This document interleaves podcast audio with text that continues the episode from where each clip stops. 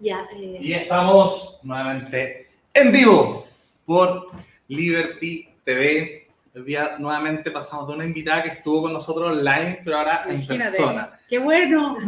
Y ha pasado también harta agua bajo el puente, ¿cierto? Así es. En ese tiempo era secretaria general de Era y es presidenta. Hace un mes. Imagínate, ¿cuánta agua ha pasado? Y bueno, Sí. cuántas cosas también cambiamos de presidenta, han pasado tantas cosas. Conduce conmigo, igual que la semana anterior, Francesca García, mezzo soprano y también una de las voceras de Libres. Eh, Beatriz Sotomayor, psicóloga. Grande eh, colega. Y también secretaria general de Libre y, y coordinadora de, de Nota Pruebo. Eh, y hoy día vamos a conversar con Luz Poblete, una, una grande también. Hemos estado contigo en otras conversaciones. En otras eh, batallas, en otras en otras batallas. batallas también. Y siempre probablemente los liberales terminamos en las mismas batallas tarde o temprano para, para cosas similares. Entonces hoy día, hoy día obviamente hay una, una batalla, hay una batalla importante y va, va hoy día, entre comillas, a monopolizar un poco nuestra conversación probablemente. Así que eso, primero cuéntanos un poquito cómo fue todo este paso a, a asumir la presidencia de. Bópoli en un momento, ¿cierto? ¿Cómo fue desde la segunda vuelta que, que vino, me imagino, todo este remesón hasta, hasta ahora que, que van a enfrentar el plebiscito de salida? Bueno, nos tocó, bueno, primero agradecer esta invitación, qué rico volver a estar contigo, Francesca, con Oscar, que también tantas conversaciones hemos tenido y, y tantos hitos en estos dos últimos años, especialmente que hemos estado juntos. Bueno, efectivamente, los dos, los dos últimos años eh, siendo gobierno, porque Opoli era un partido, un partido de, de- de- de gobierno en ese momento, le tocó un periodo súper difícil, desde el estallido social, con la crisis de pandemia y luego la crisis institucional, política, social, económica, o sea, le tocó todo junto. Otro terremoto más. Sebastián Piñera uno tuvo un terremoto físico, real, este fue un terremoto político eh, que nos llevó a tomar muchas decisiones muy importantes, eh, muy contextuales, muy álgidas, muy desde la contingencia. Como partido político, yo como secretaria general, este era mi segundo periodo de secretaria general, el primero lo lideré junto a Hernán Larraín y este segundo con Andrés Molina. Y bueno, obviamente se hace, tienen que sacar cuentas cuando uno termina las elecciones. Nos tocaron más de 11 elecciones, histórico eh, en Chile, eh, en muy corto tiempo, desde el plebiscito del 2020 a todas las eh, elecciones que nos tocaron en el 2021. Y obviamente el contexto político y siendo gobierno nos golpeó muy fuerte. No tuvimos los resultados esperados, si bien uno puede sacar una cuenta para un partido pequeño como Evópoli, en ese contexto, nosotros mantuvimos la cantidad de votos, logramos mantenernos como bancada en el, en el Congreso, no menor, reforzamos el Senado y nos quedamos con tres senadores y cuatro diputados. Yo creo que es importante que quienes nos escuchan entiendan que tener una representación de la derecha liberal en el Congreso es tremendamente importante, tremendamente importante, no era difícil.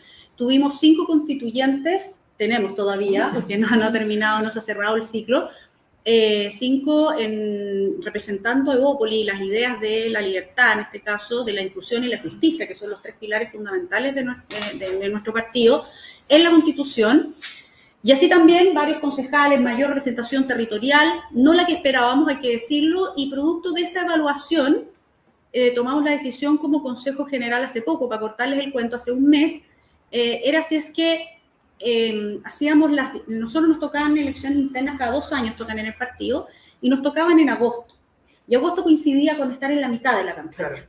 Y por lo tanto no era, no, no es el momento para estar en una discusión interna cuando todo el país está preocupadísimo con lo que va a ocurrir en el plebiscito de salida. Entonces el Consejo General decide posponer hasta después del plebiscito y Andrés Molina, nuestro presidente, que eh, en un acto absoluto de humildad y de generosidad dice para este proceso hay que renovar los rostros del partido, hay alguien más que lo tiene que liderar.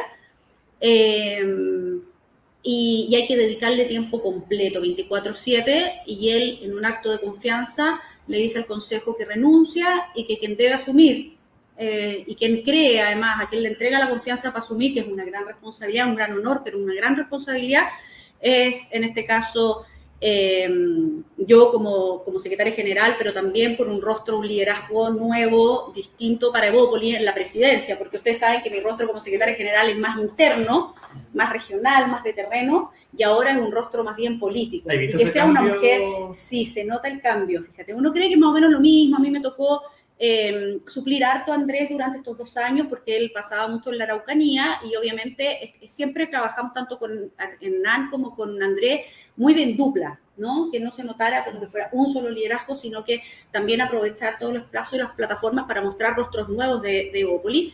Eh, y por lo tanto, bueno, para mí es un honor representar a mi partido eh, y obviamente const- re- reconstruir reestructurar también una directiva que está compuesta por muchas mujeres eh, y mucha región. Y eso me tiene muy orgullosa, no solamente porque mo- vamos a mostrar rostros nuevos, sino por el trabajo que vamos a tener que hacer en estos tres meses que van a ser muy intensos. No hemos parado, Oscar, esa es la verdad. Es- no, no hemos parado, no hemos parado. Han sido dos años de mucha intensidad, con elecciones muy importantes y la que se nos viene por delante ahí. Eh, acá, digamos, en el plebiscito lo cambia todo. O sea, todos los planes, bueno, incluso estuvo, era muy posible que los movimientos políticos iban a estar a la misma altura de los partidos, lo cual me parecía gravísimo, porque, digamos, eh, iba a significar una atomización de una ingobernabilidad más allá De la que ya tenemos. de lo que ya tenemos. O sea, Sí. a veces más no es más, no es mejor. y no es mejor y no es mejor calidad. Y si tú estás en una crisis institucional, y lo sabemos muy bien los liberales, que tenemos como principios fundamentales no solamente la libertad, sino que el Estado de Derecho, ¿verdad? Y el, y el principio de la ley, de la institucionalidad, es muy importante. Yo creo que eso eh, es muy bueno que haya muchos voceros respecto de lo que es ser liberal y creo que la, la, la protección de, la, de las reglas del juego, para poder ser libre tienes que tener reglas del juego de responsabilidad.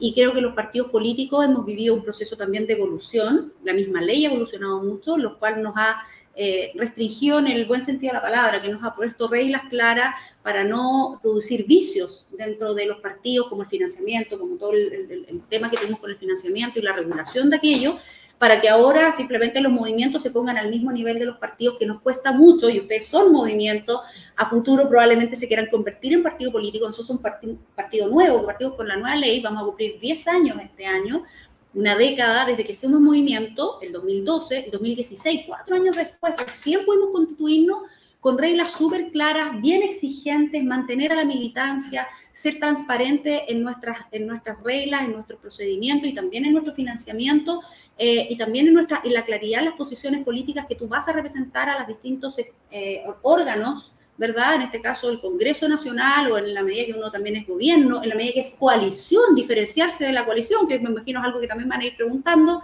Eh, me, me, parece que es debilitar aún más la institucionalidad en nuestro país, que ya está en un, en un proceso crítico. A mí me parecía, digamos que era, ya, hay tres procesos que, que, que iban de la mano. Estaba la comuna autónoma, eh, los, esta ley que la, los sistemas jurídicos di, diferenciados y además con esto de los movimientos, digamos que yo soy la alcaldesa de no sé dónde, no importa. Uh -huh. eh, tengo a mis hijos, tengo a mis amigas, tengo a mis trabajadores, puedo armar un movimiento y a través de ese movimiento hacer mi candidatura, la mía, la de mi marido. O sea, no necesito nunca más estar con un partido, no necesito tener que vincularme con ideas, con, o sea, digamos, el vicio de, para... Vale. Yo encuentro que la posibilidad de convertir las comunas en verdaderos feudos, Así con es. eso, eh, digamos, era el tercer cerrojo para mí, de, de, para cerrar eh, las comunas, a mí, porque me preocupa la libertad, y las comunas se van a convertir en feudo, y con eso mucho más. Totalmente de acuerdo, Bea. Yo creo que ya hoy día existen, en, a mí que me ha tocado liderar las negociaciones electorales, es que es algo que realmente no se ve. La ciudadanía simplemente ve una papeleta y ve personas, pero cuando tú tienes que negociar con una coalición para poder darle diversidad a lo, a lo que, van a rudo, ¿no? uf, créanme, he terminado con alergia desde la rodilla hasta el cuello, de puro estrés, lo que significa eso, para poder presentar a los mejores candidatos, porque uno de verdad piensa en la comunidad. Cuando tú eso lo rigidizas y al final, como dices tú, que tienes toda la razón, al final esa autonomía se, se vuelve una dictadura. Esa es la verdad. Se vuelve un autoritarismo local. ¿no? Y que eso al final no tiene ninguna regulación, tú puedes ser movimiento, piensa tú lo que va a pasar con las juntas de vecinos. Ojo ahí también en las comunas, ¿ah? que vas a poder tener solo una junta de vecinos por comuna.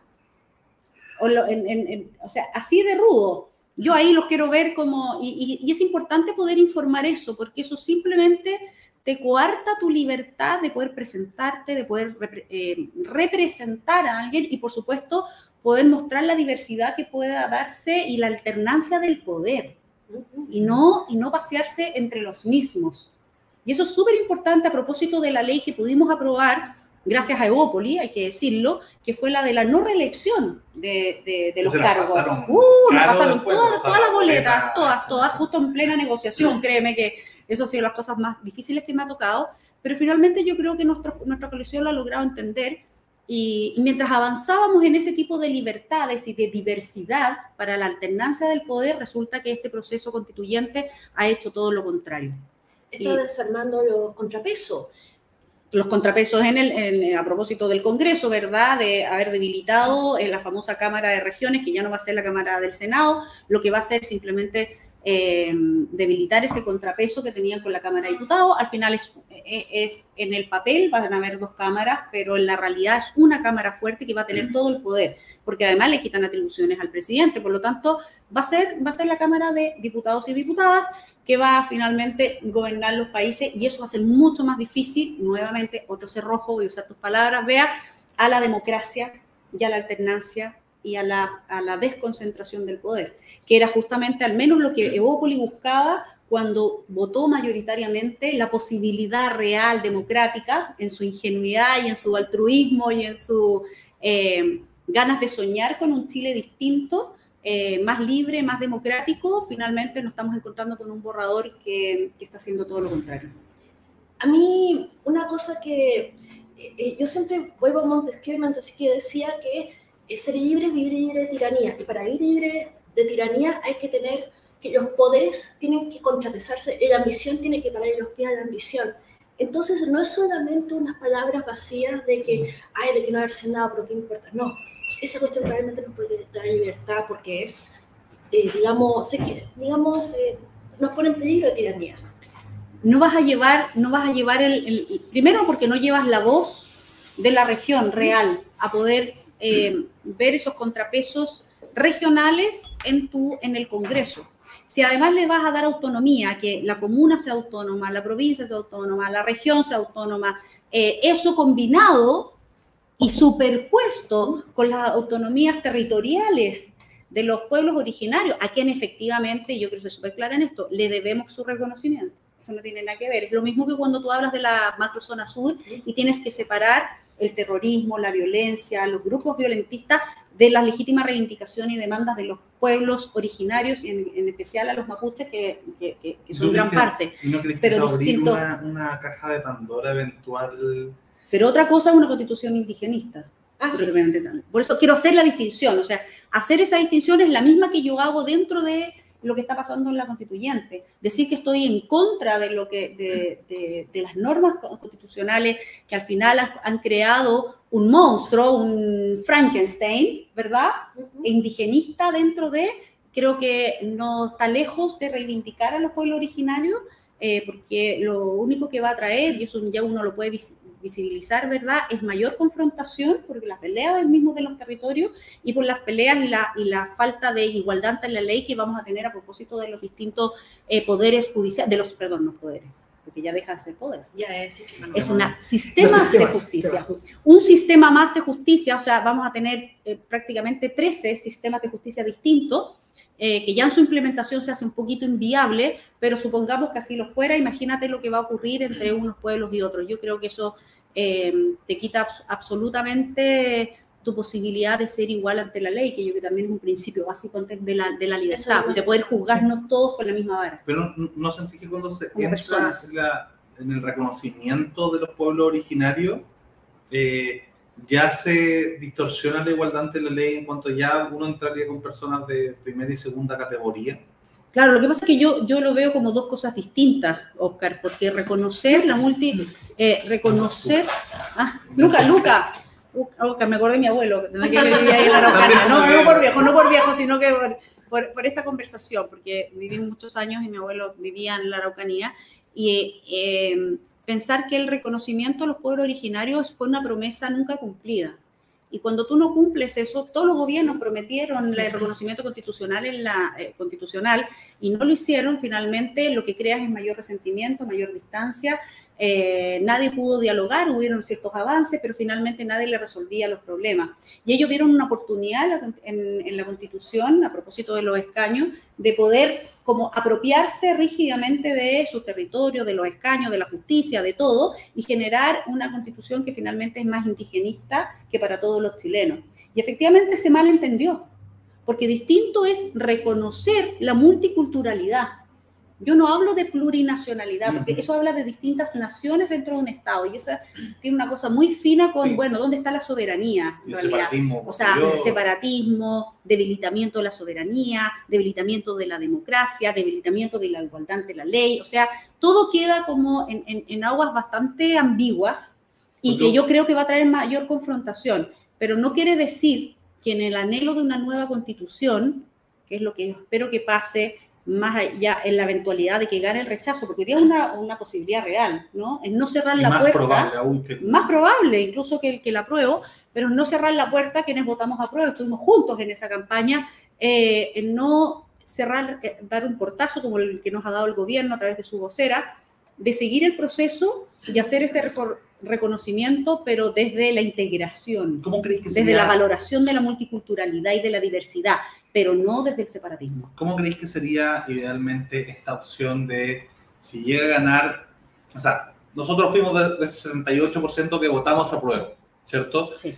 Que fue muy mayoritario, como Mm. casi ningún otro plebiscito, opción siquiera eh, No. en la historia de Chile, hubo otro plebiscito, pero, pero, pero también en la misma línea. Eh, y 78% dijimos sí, queremos una nueva constitución. Eso ya casi es indiscutible. Sí. Eh, y hoy día, si se da lo que las encuestas dicen, 57% en promedio, la gente va a rechazar este mal texto Este mal texto. constitucional, Esta propuesta esta propuesta. es como otra sí, esta no. Claro. Eso mismo. como gritarlo, ¿no? Sí, Otra, eh, sí, esta no. Entonces, Queremos eh, una nueva, pero buena. es- exacto. Entonces, ¿qué, qué pasa con este? Em, porque ya, jurídicamente, uno puede decir, no, bueno, eh, ese- este 22% va a tratar de decir, no, no, ahora ganó el rechazo y, y arrasamos y Chile despertó, redespertó, Claro. eh, ¿cierto? Y, y ahora son todos jacasteados. Y en el fondo, em, las mismas encuestas muestran que no, que la mayoría de la gente que hoy día está votando rechazo, no Quiero una nueva constitución. quiere una nueva constitución. Sí. Entonces, más allá de lo jurídico, es lo político. Mm. Sabiendo el presidente que tenemos, con los grupos políticos, ya, ya los convencionales van a dejar de, de existir como fuerza política, eh, pero sí sigue el Congreso, sigue los partidos de gobierno, están los de oposición. Entonces, en ese escenario, ¿cómo crees que se puede eventualmente construir eh, una opción que, que resuene con lo que la ciudadanía también quiere? Mira, ha sido como la pregunta del millón, Lucas. La verdad es que nos encantaría primero generar entre la ciudadanía, eh, primero estamos invalidados los políticos para decidir ese camino. O sea, y por lo tanto tenemos que reconstruir la confianza y la credibilidad de que de, de verdad estamos comprometidos con un cambio constitucional. Evópoli tiene una ventaja, porque ha creído siempre en el cambio constitucional. Tiene una- un compromiso histórico con ese cambio. Primero porque nuestros liderazgos participaron de los cabildos. Eh, también porque en la propuesta de Felipe Cast del año 2017 venía una propuesta de nueva constitución, o sea, con todas sus letras, no un cambio, una reforma, no, no, no, una nueva constitución que fuera liberal, con otro marco constitucional. No nos imaginábamos en ese minuto una convención, un acuerdo de, después de un estallido social muy violento, pero también muy masivo y legítimo en sus demandas sociales eh, y políticas institucionales y, y- y económicas también, para que la gente está cansada también de- de- del abuso en ese sentido. Eh, y yo creo que tenemos que ser coherentes con eso. Fuimos consistentes en nuestra votación, mayoritariamente apruebo, fuimos consistentes en, que, en las propuestas que pusimos sobre la mesa en esta constitución. Horizontal, nuestro centro de estudios, escribió la nueva constitución liberal, la evolución de la constitución hacia un texto liberal, eh, leí mínimo. en en en horizontal, sí. Y yo. Bueno, resulta que Valentina Vergara, cuando estuvo en horizontal, ella escribió, que yo recomiendo, está en internet. Sí, está ahí, está ahí. Horizontal fantástico. Chile. Ah, Sí. para que lo para que está esa propuesta. Y muchos de esos textos y esas propuestas, obviamente también evolucionadas a los tiempos que corren, eh, con lo que hablábamos antes, el- la perspectiva de género, que no estaba, no estaba integrada en, en- en la constitución vigente, obvio. Hay, hay cosas que están obsoletas, hay cosas que no están incluidas porque son temas de futuro, ¿verdad? Eh, como el, el cuidado del medio ambiente. Esa es una realidad, es un problema real, no podemos hacernos eh, lo- lo- los sordos y los ciegos con eso, como también el reconocimiento del pueblo originario, como también la buena regulación de la migración. Y regulación no se, no se trata de impedir eso, sino que hacerlo de buena manera. Eh, y creo que esas cosas tienen que valorarse y tienen que incluirse en el anhelo de una nueva constitución, pero, pero pasamos de, eso, de ese extremo al otro, que fue maximalista, o sea, todo lo contrario de lo que queremos los liberales, que es una constitución mínima, ¿verdad? Que resguarde y que deje en la ley, en las instituciones, el buen funcionamiento y la buena aplicación de eso, porque también la sociedad se va transformando. Entonces, si tú tienes una constitución como la que hoy día se nos propone, es un programa más bien de gobierno. O sea, si nos cambian los ánimos o nos cambia el gobierno, entonces vamos a estar haciendo reforma constitucional permanentemente o vamos a dejar que esta funcione por muchos años y dejemos a las instituciones que funcionen de tal manera de que vayan adaptándose a las nuevas realidades, pero con temas marcos. Porque quizás hoy día tenemos que ser súper rígidos con una legislación medioambiental, por ejemplo, porque no tenemos la cultura. Pero una vez que cambia la cultura, eso va siendo parte de tu vida. Eh, quienes creemos en eso, al menos, que ese desarrollo se diera a dar espontáneo, uno le pega el empujoncito y después lo, lo, lo, lo continúa. Entonces, ¿cómo hacemos creíble que nosotros sí creemos en los cambios? Y, es- y para eso nos hemos acompañado eh, con, con nuestros socios de coalición, que son la UDI, Renovación Nacional, para que efectivamente ellos vayan pavimentando el que sí también quieren el cambio, sí están dispuestos a, comprometerse, ellos la tienen más difícil en, ese proceso, eh, pero yo creo que nosotros ahí es donde tenemos que dar la pelea. Y lo otro, y, como eh, que esto va a ser muy ciudadano, y yo creo que nosotros más que hacer una campaña eh, como de una opción u otra, yo creo que la campaña de los políticos tiene que ser informar muy seriamente, muy responsablemente, muy aplicado, o sea, qué significa eso para la vida de las personas, y en eso generar, volver a generar, algo que nos está costando, volver a generar la confianza de que sí vamos a ser capaces de cambiar las cosas para Chile. Por lo, por lo menos los que estamos en política en serio, eh, queremos lo mejor para Chile, y por lo tanto vamos a tener que trabajar esa confianza en lo que nos queda. Sí. Eh, quería retomar un punto que men- mencionaste brevemente cuando estabas desarrollando tu respuesta, que es el tema de cómo reestructurar un poco la confianza política, ¿cierto? Mm.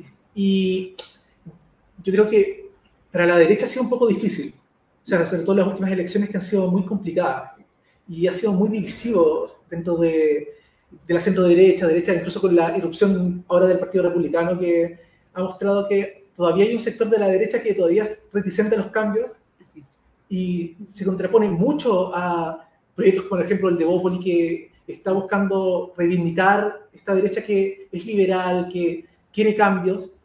¿Cómo ves tú que se puede reestructurar la derecha para poder reivindicar esto?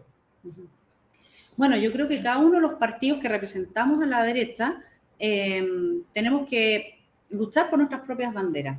Eh, primero, yo creo que existan partidos como el Partido Comunista por un extremo, ¿verdad? O un Frente Amplio que se ha ido extremizando también y, y que haya nacido un partido como republicano, yo creo que es parte de la democracia. O sea, primero quiero ser clara en eso, más allá, porque nosotros aceptamos la misma movilidad social, movilidad me refiero a la movilidad política, ¿no? Estamos en un ciclo de transformación política profunda y quien no entienda eso va a ser difícil poder reinventarse, si no van, van a morir, como van, van a morir muchos partidos ahora, y cómo van a nacer nuevos movimientos políticos como el de ustedes que va a ir renovando también, también a la política, y, en ese espíritu nació Opoli, nació como una alternativa a la centro derecha, como una alternativa liberal, abierta a los cambios, pensando en el futuro, nacida en democracia, sin los complejos del pasado, pero sí reconociendo una historia, que son cosas súper distintas, porque a diferencia Frente Amplio, nosotros no renegamos de nuestra historia, no creemos en la refundación, porque sabemos que hay pilares sólidos de nuestra democracia que nos ha mantenido durante 200 años, que hay muchas cosas que mejorar, por supuesto que sí, por eso somos una generación nueva que piensa en ese, en ese futuro. El cómo hacerlo, yo creo que eh, demostrar eh, unidad en eso eh, como tener una base común con, con, con, los partidos, obviamente las coaliciones también te hablan de eso. Que republicanos pueda existir también es parte de la polarización de, de nuestro, del mismo país, ¿te fijas? Que por algo quiere generar confianza. Tuvo un candidato presidencial que fue por fuera, que fue opositor al, al gobierno de, de, de, Piñera y por lo tanto al gobierno de Chile Vamos, convengamos que era el de Chile Vamos, eh, que ganó legítimamente una, una primera elección, que fue la segunda vuelta con un 44%. O sea, eh, no era fácil tomar esas decisiones y muchas veces se nos juzga por, por a veces tener que tomarlas, como haber abierto el camino entre la prueba y el rechazo, en el caso nuestro, el, ten, el haber tenido que apoyar en unas primarias a un independiente como Sichel eh, y luego apoyarlo en primera vuelta. Porque, pero ganó la primaria. Pero ganó la primera, absolutamente, absolutamente. Y apoyamos con todo lo que sí, pero muchos también se desviaron en el camino. Eh, muchos que no apoyaron a su propio candidato partidario apoyando al independiente en, en primaria, Luego ocurrió lo mismo para la primera vuelta. Muchos apoyamos a, a Sister porque respetamos lo que legítimamente se ganó voto a voto y mucha gente de, de, otros partidos también apoyaban a José Antonio en ese mismo momento. Entonces, creo que esas son cosas las que te hacen perder la confianza en la política. Y yo creo que Bópoli, yo prefiero tener no los mejores resultados en términos electorales, pero creo que sembrar la confianza y la credibilidad y la consistencia, porque si hay algo que se... Mira, le puedes criticar muchas cosas a Evópolis, pero su consistencia en, en, sus, en sus decisiones, porque uno no se equivoca cuando toma la decisión. Esto es lo mismo que una pareja. Uno decide estar en pareja y compromete algo. Yo soy terapeuta de pareja, por eso también lo digo como psicóloga, colega. Esa es mi especialidad cuando tú te comprometes, bueno, hablamos del matrimonio, yo me comprometo y me caso para toda la vida, con el sueño de toda la vida, ¿verdad? Y después me separo en el camino, yo no me arrepiento de haberme casado porque lo intenté en el proceso. Pero si yo me separo, también tengo que apechugar como con esa decisión y saber. La, la, y es, exactamente. Yo no me arrepiento de haber votado a prueba. Creía en el proceso.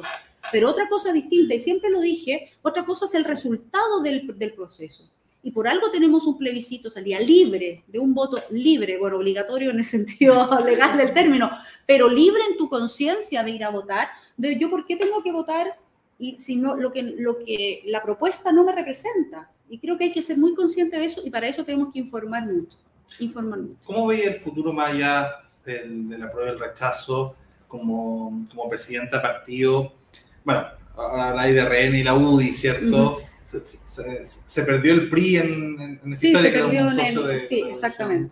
Eh, pero como, como, mueren, como mueren los mayores, nacen los menores, eh, mencionabas también el Partido Republicano que se puso a la derecha. Uh -huh. eh, también hay, hay, hay gente de, de, de, tu sector que, o sea, de, de, Chile Vamos, que al menos parlamentariamente, por razones me imagino más pragmáticas, también están viendo el PDG, porque son votos parlamentarios que, que, que no son menores. Bueno, en algún es un momento... partido que nos sorprendió, que nace, sí. que nos sorprende, que tiene alta representación parlamentaria, con la cual hay que conversar. En teoría, eh, nace una candidatura como, como Parisi, que nos, también nos sorprendió a todos. Entonces, esas cosas hay que mirarlas porque son parte de, de la evolución política, claro. para la redundancia, y hay que ver cómo trabajar. Lo que pasa es que...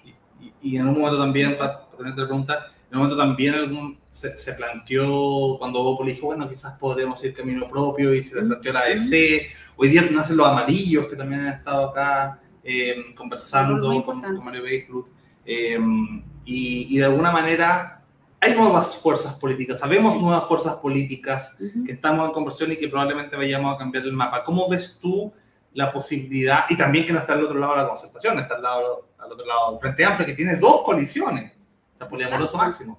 Eh, tiene dos colisiones eh, y, y, y, probablemente no, o arma o, o, los junta o, o, probablemente uno de las dos se le va a ir en algún momento. Entonces. O sea, perdón, eh, hemos visto en estos dos meses que no han sido sí, muy, muy, manejables. Exacto. Y una de que ni siquiera que, que, que está dentro y no dentro, que está en oposición, pero, pero en oposición. Entonces, hay, el mapa está abierto eh, y tú eres hoy día presidenta de un partido importante con representación en la convención, en el Senado, en la Cámara de Diputados, que ha tenido candidatos presidenciales en primaria. ¿Cómo ves en este nuevo escenario lo que se viene en, en dos, tres años más eh, en el mapa político? Y si la campaña del rechazo hoy día va a marcar de alguna forma un, un, un primer precedente para que algunos mm. se sienten a conversar, algunos que antes no conversaban hoy día se sientan a conversar. Sí. Chuta, es bien compleja tu pregunta, porque cuando uno está metido en el huracán y estamos mirando como el ombligo un poco de eso, cuando uno está metido en, en plena transformación es muy difícil ver el túnel de salida. Entonces yo a lo que invito, invito a los partidos, y invito al mío especialmente, y que es un ejercicio permanente, pero que yo creo que ahora tenemos que hacer mucho más conciencia y que la, la contingencia no nos ha dejado detenernos, es como volver a tus convicciones. Vuelve a tu origen Vuelve a preguntarte primero por qué estás en política y luego por qué estás en este partido en particular o en ese movimiento y qué tienes para ofrecerle al país en torno a un análisis diagnóstico, porque lo único que tenemos es el presente y lo que ha pasado, ¿verdad? O sea, las consecuencias, los diagnósticos que tú puedas hacer y con ese elemento, cuando tú tienes claridad de eso, eh, que es multifactorial, por cierto, eh, pero sabemos que la sociedad tiene tres ejes fundamentales. Tú tienes que analizar el eje político, te guste, no te guste, que la política es un mal necesario, lo es. La política debe existir para poder regular las reglas de convivencia. Si es tan simple como eso, al menos yo la trato de simplificar.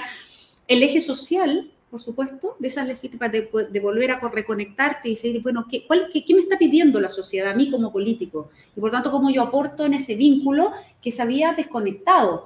Eh, no lo digo yo, lo dicen los análisis, no me creo nada ni mejor ni peor en eso. Y el otro es el eje económico que es el, y, cuando digo económico no lo digo en términos de, de, la plata, que para la persona común y corriente es no me alcanza para fin de mes, pero para los macro números es, es el modelo económico, el modelo de desarrollo, el modelo de progreso. Si no tengo eso, también tengo un país muerto, un país que se empobrece, un país que, que, que, que, tenemos que tener esos tres ejes equilibrados en movimiento y que hoy día están totalmente desequilibrados. Esto es como equilibrar los chakras, claro. Lucas, ¿no? Eh, pero yo creo que para poder equilibrar los chakras, primero tienes que mirarte internamente. Y yo creo que el ejercicio que tienen que hacer todos los partidos a propósito de estar en plena transformación y terminado este ciclo, yo creo que el 4 de septiembre, o el 5 en realidad, dependiendo qué es lo que gane, también vamos a tener otra lectura de lo que quiere este país y yo creo que no hemos sabido escuchar a la ciudadanía. Por eso es tan importante la decisión que al menos nosotros vamos a tomar este 4 de, junio, este sábado, respecto de por qué vamos a... No es la posición, lo que importa no es el qué, sino que el por qué. ¿Por qué estás tomando esta decisión? ¿Por qué crees que esta constitución es buena o es mala para Chile? Porque ahí está el fundamento de una sociedad.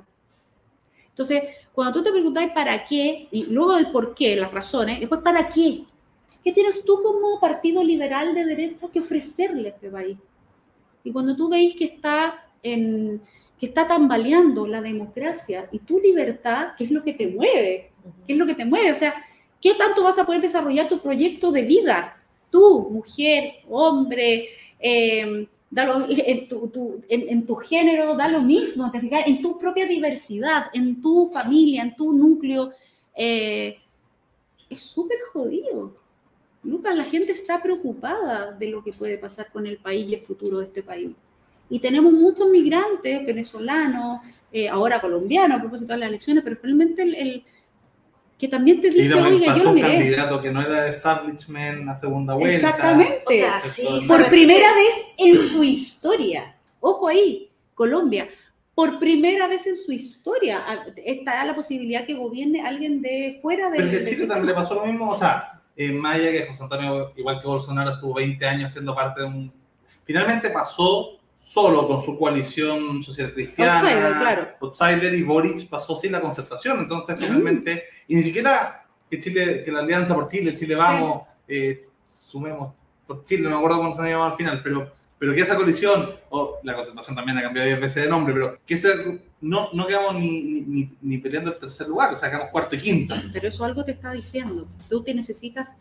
Mira, toda institución humana, Luca, toda institución humana tiene ciclos, ¿verdad? Nace, tiene su pic, que es como estás en la gloria, tiene que baja una, mes- una meseta y ahí o te mantienes en la meseta para luego reinventarte o mueres. Es el ciclo de la vida, de la vida y de las instituciones. Por lo tanto, cada uno, y yo voy a velar por, obviamente por, por Egópoli, pero creo que cada uno en la coalición también se tiene que hacer esa pregunta. Y la DC se tiene que hacer esa pregunta. Y el Partido Socialista tiene que hacer esa pregunta. Y el PPD y obviamente los movimientos nuevos con mayor razón.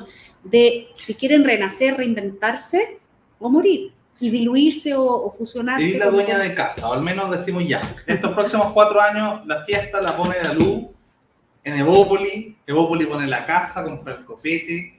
¿A quién deja entrar? Porque te va a pasar que quizás quieres invitar a tus viejos amigos de- del colegio, de René la UDI, eh, pero la UDI dice, oye, ¿te puedo ir con un primo? Y voy a ir con el Partido Republicano. Eh, quizás el Partido Republicano llegue con, con un amigo a conocerse en una fiesta y es capitalismo revolucionario, antes sabes tú, la vanguardia.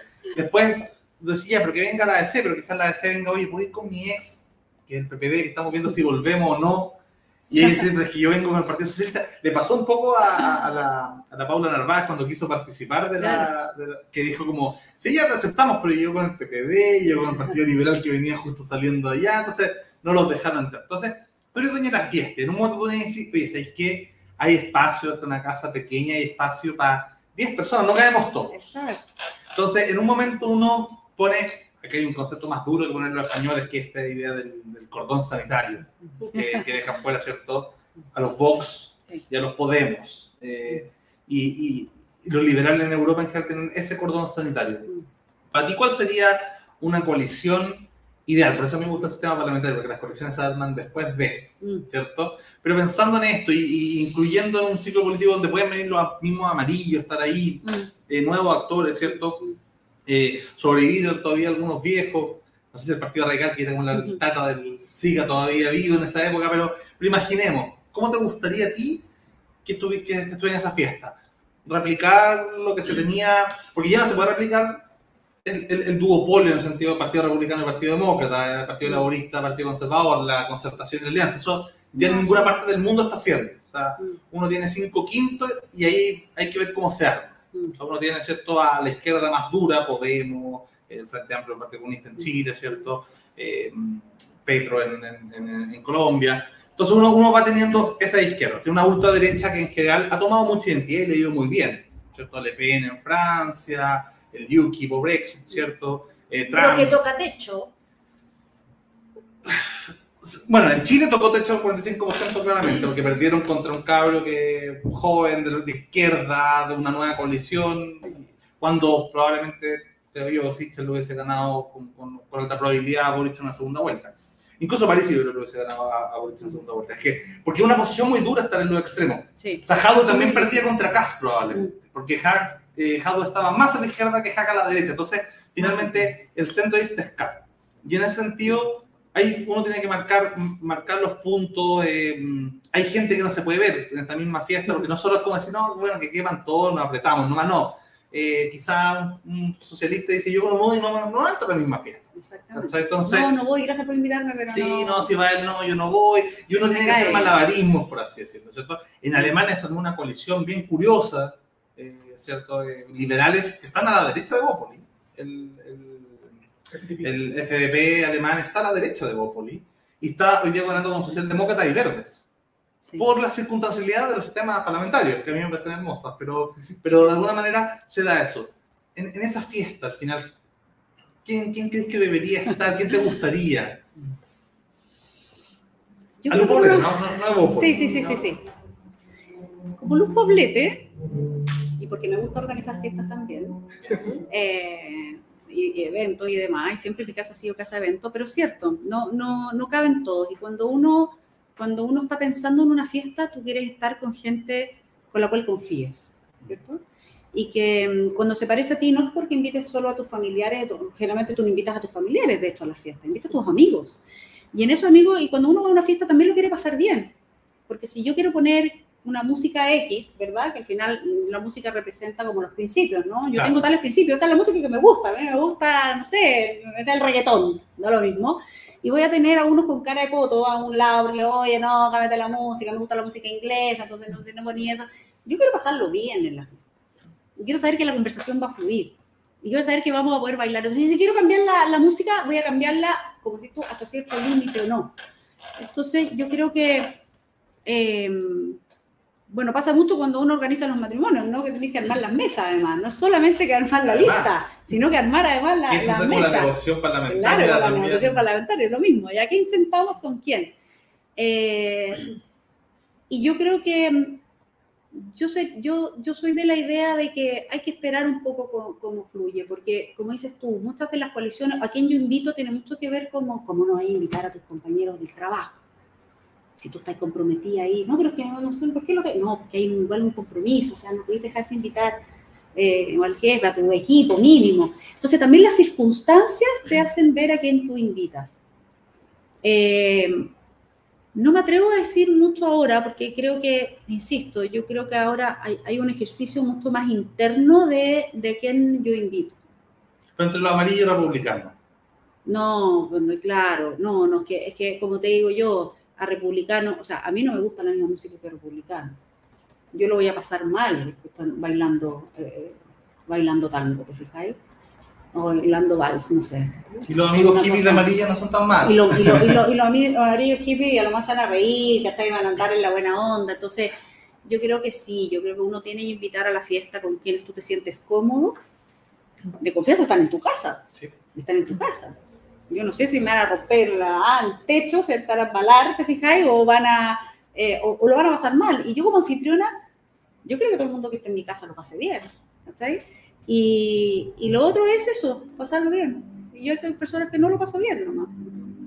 No, o sea, ellos no lo pasan bien con, con amarillo se pasa mejor que con, con Partido Republicano. Si, si, me lo ponen en esa, en, en, esa parada, yo creo que sí. Y no sé si ellos quisieran ir a una si fiesta, era- si- como dices tú, que estuviera en mis amigos de siempre. Sí, los de la, los ¿Cachai? amigos Mis de- amigos de siempre. colegio, claro, Sí. Y si estuviera pasando por afuera en esa fiesta el PDG, ¿te sentirías cómodo? Tú dirías, no, te va a poner Es que rock no- ochentero y, y no nada que ver con nosotros, no pegan ni juntos. como que no sabría qué música pondrían. Ya. Eso me pasa con PDG. No sé qué música les gusta. No lo sé. Y en el Parlamento se ve, no lo sé. ¿Cómo votan? No, yo no lo sé. votan. Ni idea. A veces votan, votan. No es que y voten en PDG no bloque. como a Gaspar Riga, Claro, no, no, no, no, como un lote, como un lote. No son un lote, no, no, no es que tú di- digas, oye, el PDG se va a poner de acuerdo y van a votar todos, ta. Y tú ya sabes qué música les gusta. Entonces, ahí a todos les gusta música distinta. Entonces, yo pues no. no, no Con no- algunos sí, otros Claro, no. claro. Ya, Como se nos pasa lo mismo, o sea, como si, si es como Sí, es más. PDG lo invitaríamos a la fiesta, si llegan con Gaspar Riga de, de- Claro, es el como. pololo pesado de la amiga. No, no, pucha, no, que se ahí te he invitado tú nomás. Tú estás ahí anotado en la lista. Claro. Ah, pero tú A los cinco parlamentarios, Claro. Gaspar no. Claro, hay otros que no están, en- no están en la lista. Sorry. No, pero que venimos negra. todos juntos, porque somos todos compañeros. Chuta, pero es que no, no podía entrar en la lista. O sea, de verdad que no Porque me están en la lista negra. Está claro. O no están nomás, no están. Yo en eso trato de no tener. Yo, cuando te digo que uno cree en la libertad, cree en la libertad de verdad. Ah, sí. La libertad de pensamiento y todo. Entonces yo, mira, no te invito a mi casa nomás, pero tú puedes pasar libremente por ahí, escuchar afuera, si quieres bailar ahí en la calle, pero no, no vas a pasar a mi casa. Perfecto. Sí. Pero buena, buena analogía, entretenido. Eh, quisiera como hacer un poco cambio de tema para volver a otras cosas. Eh, hace poco hablamos un poco de la, alcanzaste a hablar un poco de la Araucanía, como Mm. hiciste como un pequeño como alcance, pero me gustaría ahondar más en el sentido de que sabemos que el Estado de Derecho en la Araucanía es un tema complicado, que ya podemos decir derechamente que ya no hay, ya no hay Estado de Derecho ya, y las soluciones cada vez parecen ser menos institucionales y más, más podemos decir, desde, desde la emocionalidad están saliendo las soluciones. ¿Cómo ves tú una salida institucional, liberal, que no sea recurrir al uso de la fuerza excesiva para poder recuperar el Estado de Derecho en la Araucanía? Uf, uf. Yo creo que no es que haya eh, una, una salida hoy día o un intento de contener, porque no es una solución, es simplemente contener lo que está pasando en la Araucanía como algo emocional. Yo directamente creo que el Estado ha sido negligente. O sea, se habla de abandono y sabemos que el abandono es un tipo de negligencia. Pero la negligencia tiene dos cosas. Uno, el abandono directamente, no lo pesco, no lo veo, dejo que se le cosa el poto a la guagua, digamos que está recién nacida y que la dejo morir de hambre porque no voy y le doy, eso es un abandono real. Pero otra cosa es hacer cosas mal, que también es la negligencia. Le pongo algo contrario, eh, la maltrato, ¿te fijáis? Eso también es parte de, de lo que no hago bien. Y el, Estado, eh, o este Estado, el Estado de la República de Chile, tiene sus herramientas. Y el, el, uso, y el uso de la fuerza es una de esas herramientas. que por supuesto uno quisiera no ocupar nunca, porque por algo se llama estado de excepción, ¿verdad? Es algo excepcional frente a la circunstancia excepcional. No es que a mí se me ocurra usar eso, es que veo una circunstancia y tengo que tomar una decisión. Y eso es parte también de gobernar, de gobernar, de gobernar lo que está pasando. De nuevo, paralelamente hay que hacer todos los intentos posibles por hacer un reconocimiento a los pueblos originarios, por abrir nuevamente los diálogos con las comunidades no violentas. Yo creo que con quienes no se puede negociar, y eso no lo digo yo, es con la gente violenta. Y eso es lo menos liberal que hay. O sea, ¿qué más restricción de tu libertad de gobernar, de negociar, de llegar a un acuerdo que bajo coerción y violencia? Por lo tanto, no puedes ceder en eso. Eso es parte de tu Estado de Derecho. Tu parte de Estado de Derecho es usar las herramientas que te da la Constitución para poder contener algo tan violento como está haciendo la Araucanía. Y cuando yo les hablo de esto es porque he ido a la Araucanía, porque he conversado con las víctimas de la Araucanía, con familias que duermen debajo de sus camas, que viven aterrorizadas porque no saben si esa noche van a morir quemados o, o, si sus familias van a llegar vivas, sus padres especialmente, o abuelos o familiares, que por simple hecho de ir a trabajar puedan hacerlo. El uso de la fuerza o el, el, tener a la, y eso es otra cosa que quiero decir, las herramientas, o sea, la solución o contención o medidas que ha tomado este gobierno están sesgadas ideológicamente.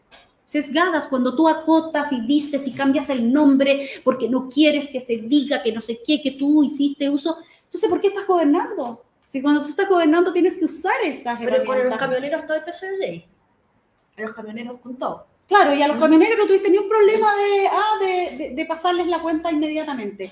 Entonces, eso es sesgo, sesgo, eso no es libertad. Yo creo que la libertad, por algo tiene un marco y por algo los liberales peleamos tanto por la institucionalidad y el Estado de Derecho. Porque para poder, para que las personas de la macrozona sur sean libres de transitar, de trabajar, de hacer una vida eh, fluida en tu, en, tu, en, tu, en, tu, territorio, en tu casa, en tu centro, no sé, es porque hay alguien que te está cuidando. Y cuando tú haces uso del Estado de Derecho es porque hay alguien que te cuida y es un mandato constitucional la protección. La primera, el primer mandato que tiene un gobernante es cuidarte y protegerte, especialmente tu vida. Entonces, yo no me, yo no me pierdo en eso. No me creo menos liberal por usar esas herramientas, todo lo contrario. Creo que hay que, que usarlas contra quienes tienen que usarse. Y ahí hay otro problema que es también harto más largo y profundo que tiene que ver con el, con, con el sistema judicial, digamos, con el poder judicial que está lejos de resolverse con la nueva constitución, por cierto, aprovecho para pasar el dato, pero eh, efectivamente la gente vive amenazada, no puede hacer uso tampoco ni siquiera de las herramientas judiciales porque esa gente está amenazada. Y todas las alternativas que hemos dado de sacarlo de ahí, que, que juzguen desde otro lugar, porque esto ya es, es nacional, tampoco se toman en cuenta porque creen que todo eso es quitarle libertad a los violentistas. O sea, es muy complicado. Muy Vamos decir que con las reformas a ahora que van a ser sistemas judiciales, ¿cierto? La nueva constitución. No, no van a ser, no van a ser, tranquila. no, pero pongámonos en el caso. En el caso de. ¿Van a debilitar más el Estado de Derecho? Mucho más. Mucho más. No solamente por los sistemas de justicia, ese es todo, todo un tema. Pero todas aquellas, de nuevo, porque está sesgado ideológicamente, que tiene que ver con el debilitamiento de las policías de la policía y de las Fuerzas Armadas. Hoy día no va a existir en la Constitución un estado de excepción. ¿Cómo vas a manejar una situación? La estás viendo en tu país, la estás viendo, la estás viviendo y le estás dando chip libre a que ellos puedan, porque tú sabes, cuando alguien ejerce, aquí mi colega me va a entender, cuando tú no le pones límite a algo, tú vas desafiando el límite más allá, más allá, más allá. Entonces, ¿qué tiene que pasar? ¿Cuánta gente tiene que morir? ¿Cuántos territorios se tienen que tomar? Para que efectivamente el gobierno de turno, el Estado de Chile se haga cargo de esa situación. No la quiero restringir solo a eso, porque tú tienes toda la razón, Francesca. O sea, paralelamente a eso, se tiene que trabajar en la integración, en la unidad, en el diálogo, en, la reivindicación. Yo tampoco le tengo miedo a eso, porque es parte del cambio que tenemos que hacer culturalmente para que esto no ocurra ni tampoco sea una bola de nieve. Pero efectivamente la nueva constitución, insisto, no solamente en los sistemas, sino que de justicia, sino que en el, sistema de gobierno, ¿verdad? Y en, la construcción de, lo, de, de, cuál va a ser el rol y el uso de la fuerza, bla, bla, bla, que tiene que ser con perspectiva de derechos humanos, por supuesto que sí, no me cabe duda, pero otra cosa es debilitar esa institucionalidad que no va a permitir contener eso. la policía civil, no, no militarizada, como si fuera algo, eh, ¿verdad?, como de un abuso y extensión, que yo no creo que sea así, se puede regularizar mejor, modernizar la policía, eh, la formación tiene que ser mucho, mucho más intensa en, derechos humanos, como lo ha hecho Europa especialmente, pero otra cosa distinta es quitarles atribuciones, porque entonces, ¿para qué existen? No, no tiene mucha razón de ser. Podríamos decir entonces que quizás el mayor problema con el borrador propuesto, porque sabemos que, bueno, podemos tener nuestras ideas sobre el proceso y lo que sea, pero lo que está en el papel, quizás lo que es más peligroso sería el enfoque tan identitario que tiene. Bueno, yo creo que justamente lo identitario fue lo que lo hizo sesgado y lo hizo para poco, lo restringió. Y lo restringió, por eso son, esa es la debilidad de, los, de las constituciones maximalistas, ¿no? que es tanto, tanto, tanto detalle tan abierto, tan grande, tan que al final tú no sabes lo que estás, lo que realmente estás regulando ahí, realmente lo que estás normando, realmente cuál, bueno, ¿cuál es mi marco entonces? Vivo aquí, vivo allá, doy dos pasos, doy tres pasos, no, no, no sé mucho, eh, eh, amarra, porque no sabes mucho cómo moverte. Soy indígena, no soy indígena, soy chileno, no soy chileno, soy de primera clase, soy de segunda clase, donde mi, sistema está aquí, mi sistema está allá, eh, en mi congreso no puedo elegir a mi senador porque no, tiene las atribuciones, pero tampoco mi presidente, entonces, entonces mi diputado o mi alcalde. Ya, pero en derecho público se supone que eh, como ciudadanos podemos hacer todo lo que no nos está prohibido, como en el derecho privado, y en el derecho público, eh, digamos, el gobierno puede hacer todo lo que le está permitido, pero si está todo tan maximalista, tan grande, eh, no, y con un Estado muy fuerte. Con un Estado muy fuerte, las posibilidades, digamos, de crecimiento y de abuso son muy grandes. O sea, bueno, hoy día alguien escribía, yo no estoy de acuerdo, que eh, con la nueva constitución eh, las cosas como Metrogas no existirían, pero precisamente porque tenemos Estado de Derecho que podemos controlar ese tipo de cosas. Sigue pasando, pero digamos, pero se se, se ven y se castigan. En cambio, con un Estado todopoderoso, dueño de Metrogas, por ejemplo. Dueño de Metrogas. Dueño de Metrogas. Eh, ¿Quién no, controla? ¿Quién con, el, el, Estado se va a controlar. ¿Quién vigila a los vigilantes? ¿Quién, ¿Quién, vigila? Es que va a ser juez y parte. En esta constitución el Estado es juez y parte en todo. Eh, piensa tú que cada uno va a poder eh, en esto de, la autonomía de las regiones o las autonomías van a poder, se van a poder crear todas las empresas estatales, cuando además está comprobado que se van a poder endeudar las regiones, regiones pobres, porque, o sea, es que de verdad me cuesta tanto, bueno, eh, hoy día es creíble porque sabemos quiénes, quiénes fueron las personas que la escribieron, ¿te fijáis? Porque al final fue el problema ese, ¿quiénes escribieron esta constitución? y no lo digo yo, ¿ah? las mismas personas que han sido cuestadas miles y ¿No miles puedo hacer una pregunta ahí sobre, sobre una autocrítica al respecto? La derecha decidió ir toda junta. Los criticaron sí. harto, ¿cierto? Fue toda una misma lista constituyente del Partido Republicano hasta Bópoli, sí. incluyendo también una candidata que iba por el sichelismo, que todavía no pensaba mucho el sichelismo en ese momento. Eh, y no le fue bien. De hecho, el, el, el, peso por voto más caro en Chile fue el de Bópoli, en inversión. Mostraba. Sí, sí, y lo contrario, el reverso de esa era la lista del pueblo. Que dispersaron el, el, el, voto entre los independientes. Claro. Lo que y, pasa es que. Y, y, y, ahí viene mi crítica, que finalmente no permitimos que se armaran listas de independencia. O sea, no permitimos en el fondo, en el sentido. Yo era militante de Bópoli en ese tiempo. Sí. Eh, pero no, no, no se permitió que se armaran más listas eh, de independientes que quizás representaran fuera de ese tema. Y hubo quizás un, una mirada un poquito elitista desde, los, desde las cúpulas de los partidos, decir como, mira, compadre, acá si, si lo hacemos desde el Partido Republicano, este Bópoli, vamos a sacar este 40% del electorado y aseguramos los dos tercios y bla, bla. Y hubo la lista del pueblo que sacó 27. El Partido Comunista sacó 7, 8, o sea, o sea la, DC sacó uno. la DC sacó uno, que fue el mismo presidente del partido, que. Eh, entonces, finalmente, eh, probablemente, y no es que esa haya sido mi lista por la cual yo hubiese votado, y probablemente, bueno, hubiese apoyado yo, yo en general eh, gente de la, de, la, de la, concertación y gente de Chile Vamos, eh, pero si es que hubiese habido esta lista, no sé, Felices y Forrados o cualquier otra, ¿cachai? Que, que, porque probablemente uno diga, bueno, Forrados, ¿qué voy a hablar yo con ellos? Y son lo mismo, no sé qué música escuchan. Claro. Pueden llegar con, con, con, cualquier persona. Que fue un Pero, poco lo que hizo los neutrales, ¿no? Los, no neutrales. los neutrales para la concertación, claro. lista del pueblo para la izquierda dura Exacto. y en la derecha no hubo. No hubo. si hubiésemos dejado incluso que Cast armara su lista con, con todo su ultraderecha y los Sebastián Izquierdo y los, y los Johannes Kaiser y, y, y toda la gente de la right del 22%, qué sé yo, y la centro derecha hubiese quizás hablado y decir, bueno, eh, estamos este grupo, pero que sea que florezcan mil flores. Quizás que compita una lista a lo Parisi o a los emprendedores o a Sech que hubiese armado algo, eh, que lo, no sé, los amarillos de esa época se hubiesen, de alguna forma quizás hoy día hubiésemos negociado con otro tipo de personas eh, la constitución, porque yo entiendo que, con, que quizás con un PDG o un lista feliz y forrado, no sé qué música escucháis, la lista del pueblo tú sabes que te quiere quemar la casa. O sea, ya, ya no es problema de música, que ese tipo quiere quemar tu casa. Te van a arrancar el, para sacarte el guate. Claro. el Claro. el inodoro, sí, Claro. van a hacer. Entonces, ¿qué, qué Eh, quieren hacer de que cuando se vayan después de robarte te van a quemar la casa porque, son- porque te odian? ¿Cachai? Para Entonces, contestarte me tenés que servir vino. eso. Mm, Este es el alma liberal de Bópoli que me gusta. Mira, lo primero que te tengo que decir es que después de la guerra son todos generales. Cuando uno construye una estrategia y gana y- o pierde la batalla, no, la si la ganáis, la estrategia fue la fantástica, fue lo mejor del mundo mundial y cuando tú la perdiste tenés que revisar tu estrategia. Pero eres general después de la batalla, efectivamente.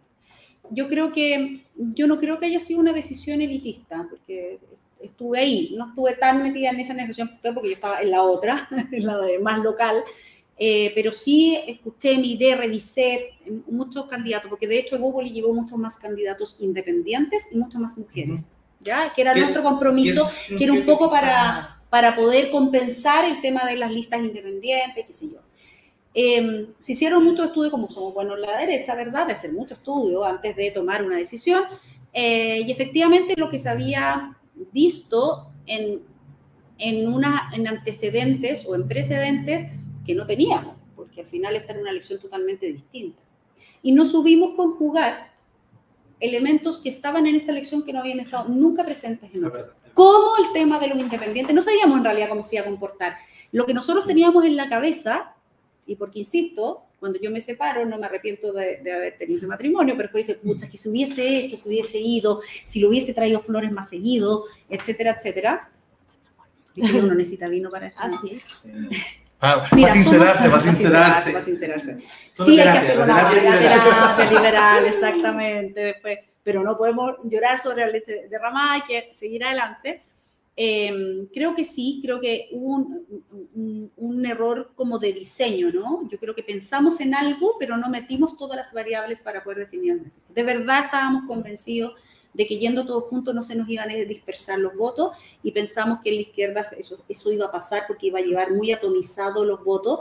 Y en, el, en, el, en, nuestro mecanismo DONT, eh, que es el que nos rige hasta, hasta ahora, eso había permitido que nosotros hubiésemos concentrado más los votos y por lo tanto arrastrar a más personas versus cuando la izquierda va Yo atomizada. consejo, cuando uno no sabe qué Y hacer, eso- hay que preguntarle a Pepe Auto. Exacto. sabe todo. Sí, sí, es verdad, es verdad. Grande, Pepe, si nos está mirando, eh, lo queremos mucho a Neoboli, lo admiramos mucho, lo respetamos mucho y siempre lo escuchamos. Créeme que, que sí lo escuchamos. Eh, pero yo creo que no vimos venir, porque nadie lo vio venir. Los otros les resultó, que es distinto. Yo no sé si los otros tenían estrategia, les resultó y ¿Lo ahora lista voy a del decir pueblo? lo de la lista del pueblo. O sea, ¿Sabes que yo lo vi pero- una- 10 días antes? Pero sí pensamos. sí. Y de repente dije, ¿tú te acordás de la franja? Solo los del Partido Humanista, pero estaba grabada con el celular. Eh, sí, como al sí. audio a veces nosotros hemos Sí, grabado cosas así sí, como sí, feitas. Y de repente sale la lista del pueblo. En HD, onda, solo, solo ahí me imagino que, que lo- lo- lo- los hermanos cineastas Larraín le compitieron, pero estos gallos nosotros sacaban las lucas, el presupuesto, Bueno. la capacidad artística. Y Lo que nunca llegan- sabremos. Lo que, lo que nunca sabemos, y, y- y llegaron con una producción, tuve la franja, Sí, y era, yo creo que mejor Para, que para llorar, para llorar, para O llorar. sea, en todo en emoción. HD, todo, todo, una, una textura Ah, no, de- yo- de película, de documental. Y yo me puse a preguntar a todos los grupos de expertos en Parecían políticos. superhéroes y los Sí. No, un documental de Yo superhéroes. le pregunté, oye, ¿esta lista del pueblo, lista del pueblo, lista del pueblo? Nel, estas tonteras que se armaron no van a sacar ni uno. Y yo como, seguro ya, bueno, les creo a, a mis amigos Pepe Outer, cuando era como, eh, y fue como, pero, pero ojo que estos gallos están, y cuando llegó la sorpresa fue como, wow, sí, onda. Se notaba que al final una superproducción audiovisual marcaba la diferencia, porque o, o, o lo mismo que manifestaba la superproducción Ahora, audiovisual, hay que- manifestaba otras cosas Hay también. que, hay que convenir que la franja no es tan decisiva, La verdad. No es tan decisiva no mueve tanto. Tú miras tu franja y tú como que te enamoras de tu franja. Muy difícil que tú te muevas solo por eso. Obviamente es un factor, todos estamos súper preocupados de la franja, que lo queremos hacer bien ahora, que yo, bla, bla, pero, pero yo creo que el diseño, ellos supieron leer mucho más todas las variables nuevas que entraban en esta juguera y en este sistema y, y nosotros nos guiamos quizás con una vieja receta pensando que nos iba a salir igual y ellos metieron otros ingredientes que nosotros. Esa es Mm. mi lectura humilde desde, mi, desde mis cursos de estadística y estudios y investigación en psicología. Y, yo quería preguntarte, me gustaba Porque teníamos los mejores candidatos, eso sí te lo doy por seguro.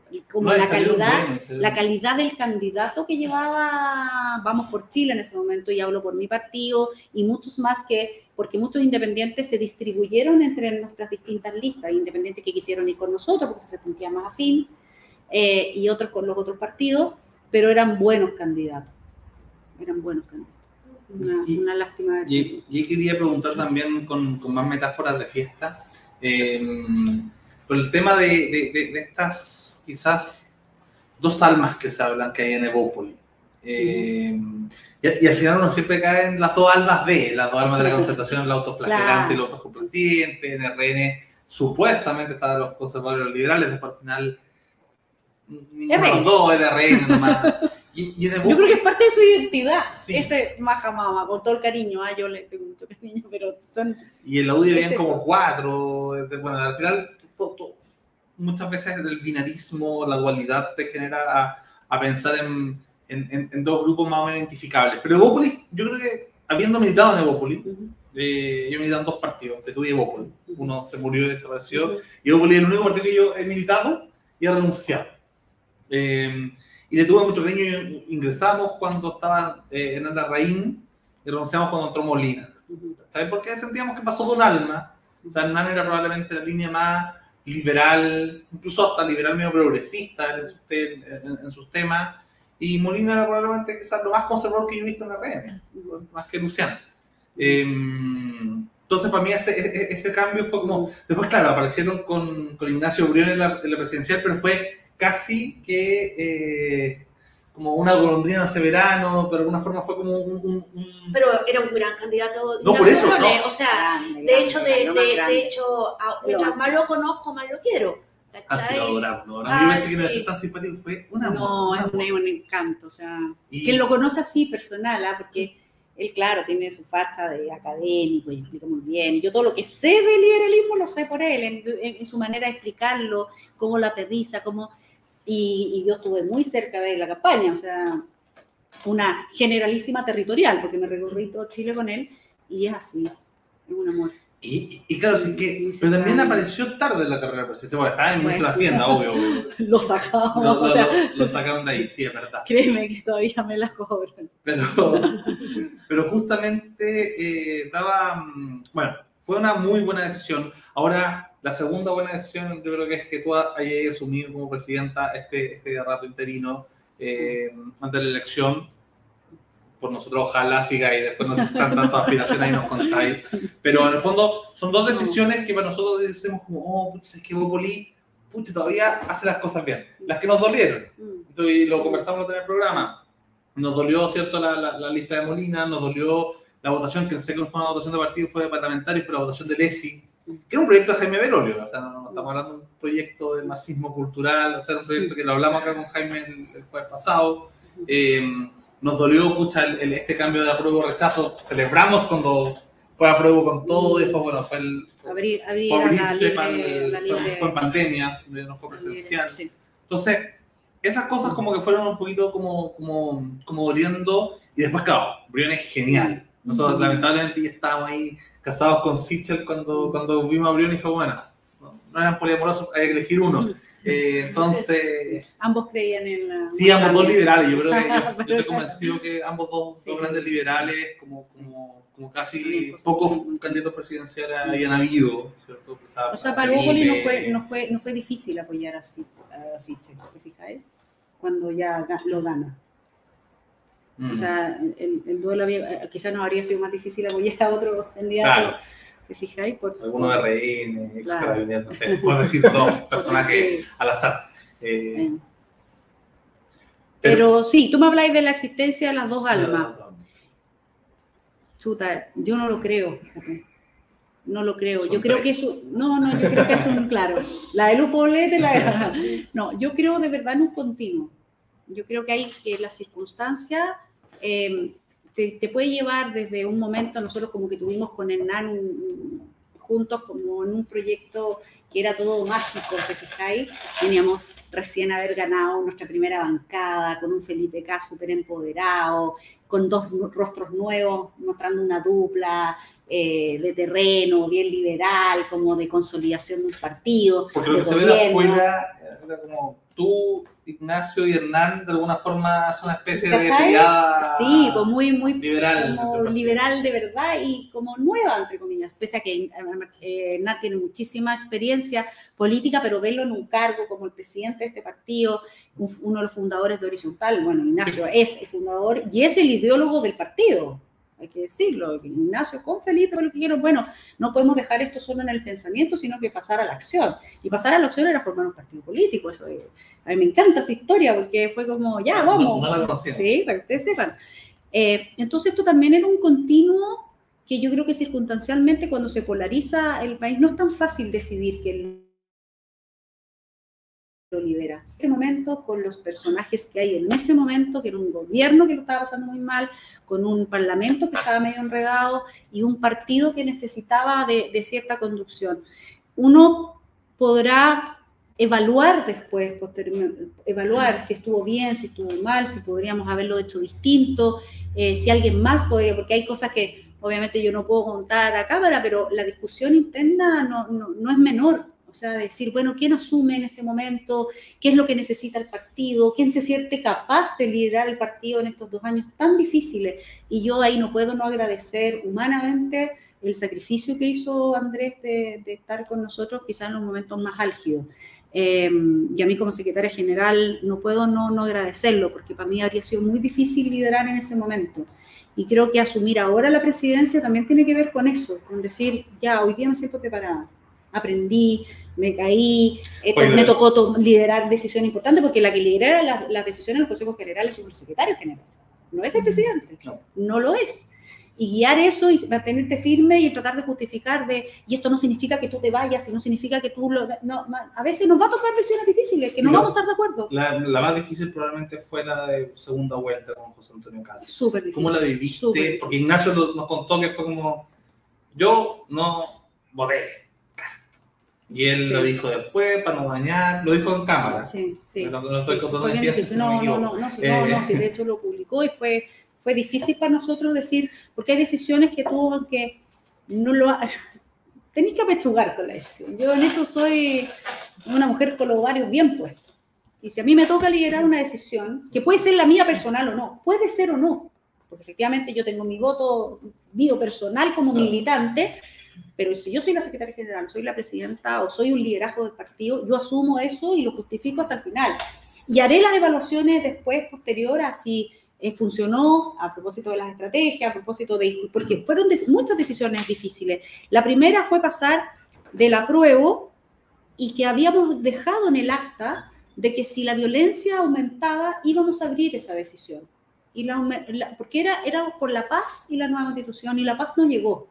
Y, y yo estoy mandatada a abrir esa elección. Estoy mandatada, no, no, no puedo dejar de Pero tú funcionar. votaste en eso apruebo igual. yo te apruebo igual.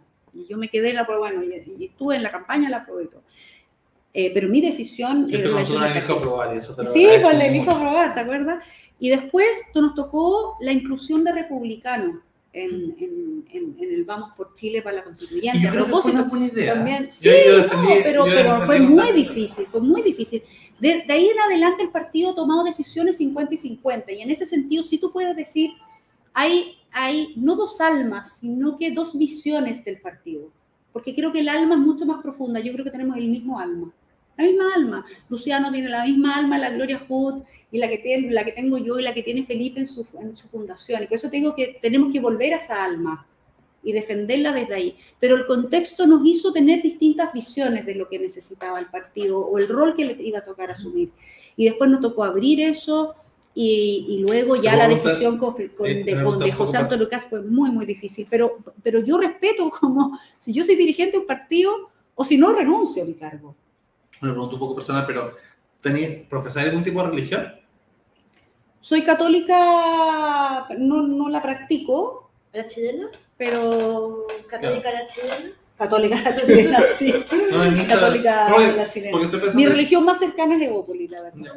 Mi religión más cercana hoy en día. Sí, pero soy de colegio católico y me bauticé. Yo tengo una historia muy tradicional en mi forma y muy liberal en mi fondo. Es que está, pensando que justamente eh, eh, Hernán es ateo, Claro. eh, Ignacio creo que también, Sí, eh, y, y Felipe no es católico a su manera, es chansta. Eh, Sí, Y- claro, ese es su origen. Y, y, y de alguna Profundo. forma se, se notan esas visiones, si uno Sí. quiere, ¿cachai? Como de que al final del día tira un poquito eso. Sí, yo creo, porque eso es parte de tu ADN, o sea, es parte como de tu cultura. Tú, no- tú puedes renegar porque te revelas a eso, o sea, yo decir que soy católica, pero en realidad me rebelé y dejé de creer después, eh, o hacerlo a la chilena, o efectivamente eso te tira de alguna manera. A mí lo que me tira en, en ese sentido es como, creo que es importante profesar eh, la espiritualidad, porque eso me ayuda, a mí por lo menos me ayuda mucho a conciliar esta- estas distintas visiones. Por eso no las podría ver como dos almas,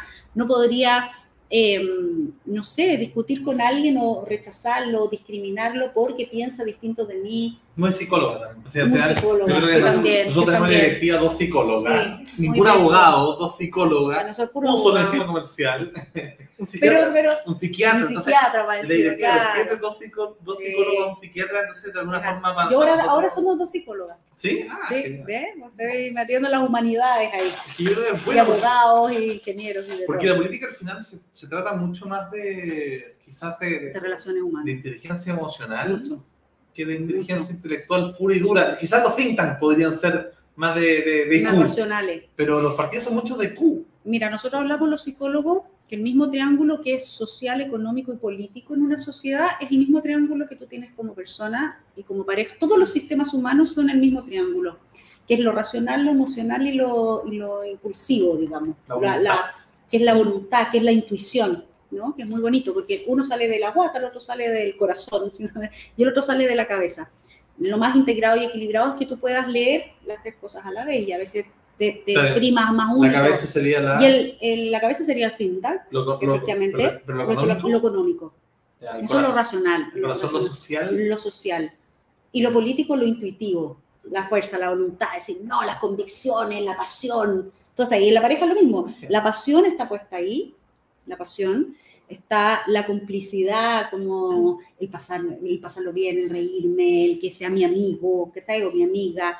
Y lo racional es el compromiso, el proyecto de vida, es decir, yo tengo contigo y vamos para allá.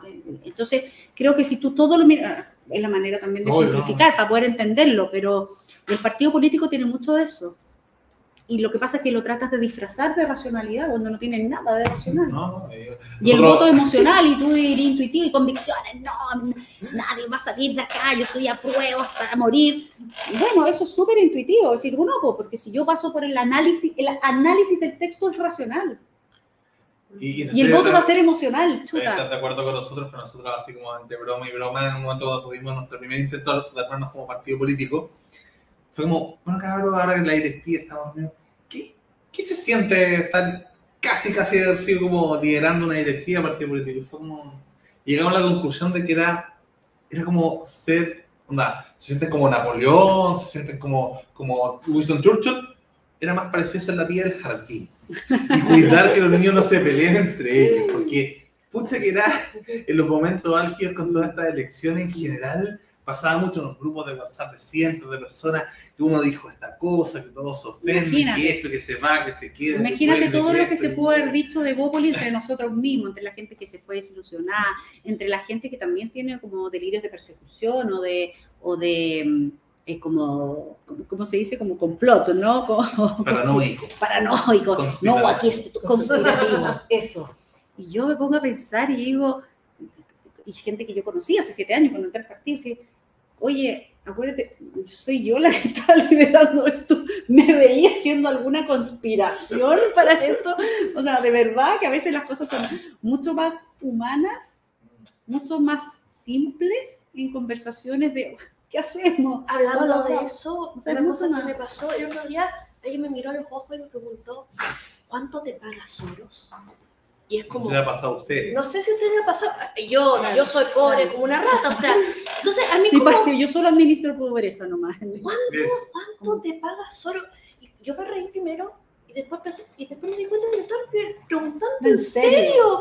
O sea, No, y las redes Soros no. sociales son... Soros no sabe que existo, o sea, eso. lo que- Sí. No. Nos mandan, bueno, todos los días yo trato de ni ver Twitter, me toca tuitear de vez en cuando, debería hacerlo más, me van a retar siempre, eh, porque creo que tampoco es un espacio de cuidado, ¿te No, de cuidado, todo lo contrario, es cero constructivo, cero, en realidad es para tuitear, para poner una opinión, yo en realidad suelo informar, así, oye, miren esto, una opinión, pero ponerme pesada, que lo he intentado, ¿ah? No, no me resulta. No me resulta, no, lo paso mal. Sí, lo paso mal, lo paso mal.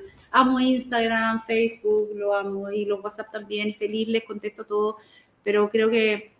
eh, Pero murió hemos Facebook un poco. Murió Facebook. A mí me pasa que yo decía, no soy tan optimista para usar Oye, mucho no lo Instagram, creas, ni yo tan que sí. negativo para Sí. usar Twitter. Sí, Me queda con Facebook. Hoy día Facebook no que creáis, no lo creas, no, no, no.